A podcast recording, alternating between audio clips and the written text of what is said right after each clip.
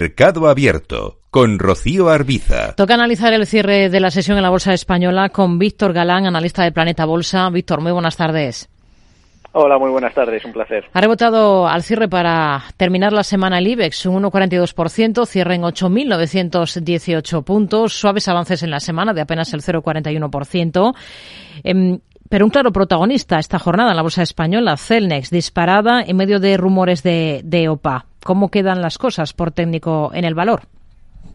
Bueno, pues en Celnex ahora mismo eh, tenemos eh, una subida, obviamente, durante toda la semana eh, con una vela bastante positiva. Lo que sí es cierto es que justo, justo, justo ha cerrado por debajo de la media de 30 sesiones semanales, lo cual consideramos eh, muy importante en Planeta Bolsa para cambiar su tendencia actualmente bajista a alcista y por tanto eh, nos tocará esperar una, una, nueva semana más, ¿no? Ver si es lo es capaz de partir esos 33,45 que en torno a los rumores de OPA y después de tantas visitas a precisamente esa media de 30 que ha funcionado como una resistencia puede ser una posibilidad. Vigilaríamos en todo caso soportes en 30,55 y eh, 28 euros. Buen tono también en otra compañía como es Melia. Ha terminado con alzas que se han acercado al cierre al, al 3%. ¿Estaría ahora mismo en el valor? ¿Qué potencial le ve por técnico? Ahora mismo la verdad que es uno de los valores eh, de la bolsa española que mejor lo está lo está haciendo. Eh, ha cumplido prácticamente un segundo impulso de Fibonacci al haber superado los 5,30, actualmente cotizando cerca de los 6 euros y estamos viendo en las últimas semanas un incremento constante de las de las compras, lo cual consideramos muy importante y haciéndolo mejor dentro del, del selectivo de, del IBEX, ¿no? A un vista de, de un año. Eh, tocaría vigilar soportes en 4,57, 4,03.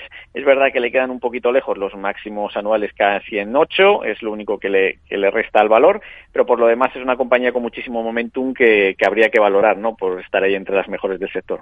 ¿Y AENA? En el caso también de, AENA, es, otra compañía de, pues bueno, al final de gestión de, como sabéis, de, aeropuertos, eh, lo está haciendo bastante similar a, a Meliá.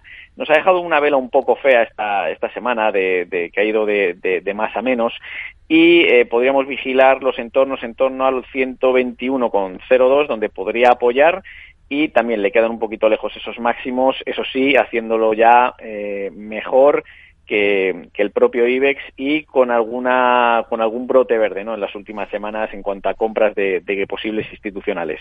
Nos fijamos también en Ferrovial porque ha relanzado su negocio de, plantas de residuos en Reino Unido después de suspender su venta. El grupo español ha re, rebautizado la división y ha, y ha nombrado como director general a Francisco Evia, que acumula más de 20 años de experiencia en la compañía. A Ferrovial, ¿cómo ve las cosas para el valor por técnico? Una, la verdad que una serie de cambios institucionales en la compañía que han traído aire fresco en las últimas semanas, desde que tocase prácticamente los 22 euros, el valor se ha relanzado hasta sus máximos anuales, los cuales estamos visitando en 26,40. Es una compañía que ha mejorado significativamente eh, momentum, eh, tiempo de compra y desde luego los indicadores de manos fuertes que pudieran estar entrando. Además, se une a que puede romper por fin el lateral en el que se ve envuelta desde prácticamente eh, el 8 de noviembre de 2021, hace, hace casi un año. Por tanto, una compañía a tener muy en cuenta y de las que más me han gustado hoy. Y Fluidra, por echar un vistazo también a algunos de los valores que han terminado hoy en negativo. Se ha dejado más de un 1% al cierre. Escenario técnico.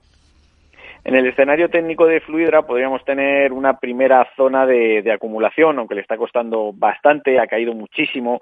Eh, prácticamente ha perdido gran parte del valor que acumuló durante la subida post-COVID y, y, durante el COVID, pero eh, ahora mismo soportes en los 11,62 y más en el corto plazo cerca de los 14,68.